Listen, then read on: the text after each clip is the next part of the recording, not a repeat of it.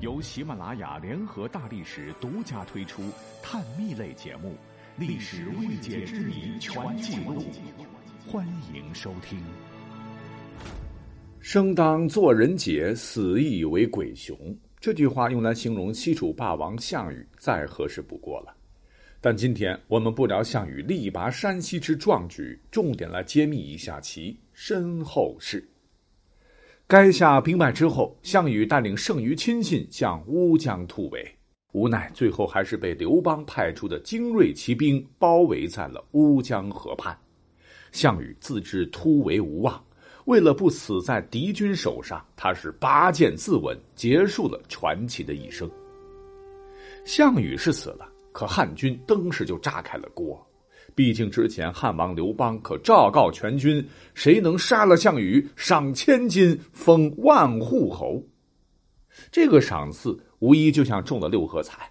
大部分士兵打了一辈子仗，出生入死，到头来也没捞个什么功名，而只此一战就可以一步登天，飞黄腾达，爵位还可以世袭。那抢到的头功，也就相当于给自己的子孙后代也找到了一个铁饭碗。面对这样的诱惑，是你你都兴奋啊！汉军马上开启了你死我夺、疯抢抢夺项羽尸体的大混战，个个是大打出手，十几名汉军为此丧命，典型的喜事儿变成了丧事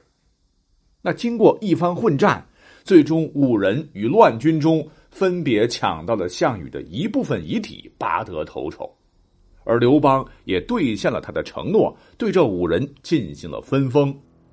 郎中齐、王毅砍下了项羽的人头，封为杜衍侯，享一千七百户；郎中齐、杨喜得到了项羽的左腿，封为赤泉侯，享一千九百户；郎中杨武得到了项羽的右脚，封为吴房侯，享七百户。郎中吕胜砍下了项羽的左臂，封为聂阳侯；骑司马吕马童因为手脚慢了点儿，只抢到了项羽的一些零碎骨肉，被封为中水侯。甚为有趣的是，据考证呢，这五人不光户籍很可能来自同一个地方，是老秦人，死后又被清一色的上谥号为庄。在汉代谥法里面，屡征杀伐曰庄。暗指这五人的人生经历血腥味太重了。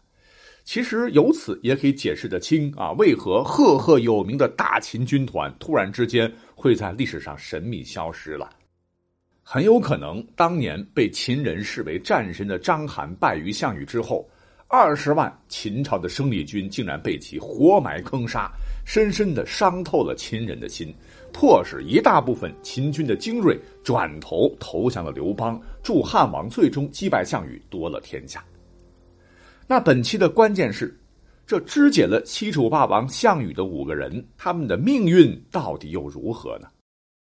我们先说郎中齐王毅啊，王毅因为拿到的是项羽的头颅，功劳最大，所封的官职也是最高的，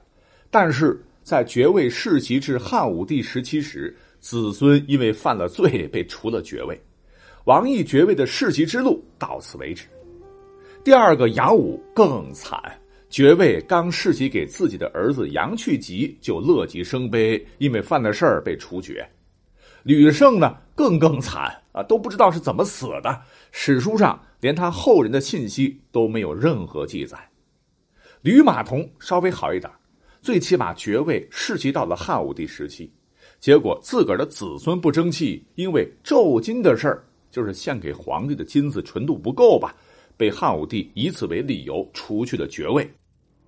而在这五个人当中，杨喜一脉是成就最为非凡的一支，他的曾孙杨敞做到了西汉丞相的位子，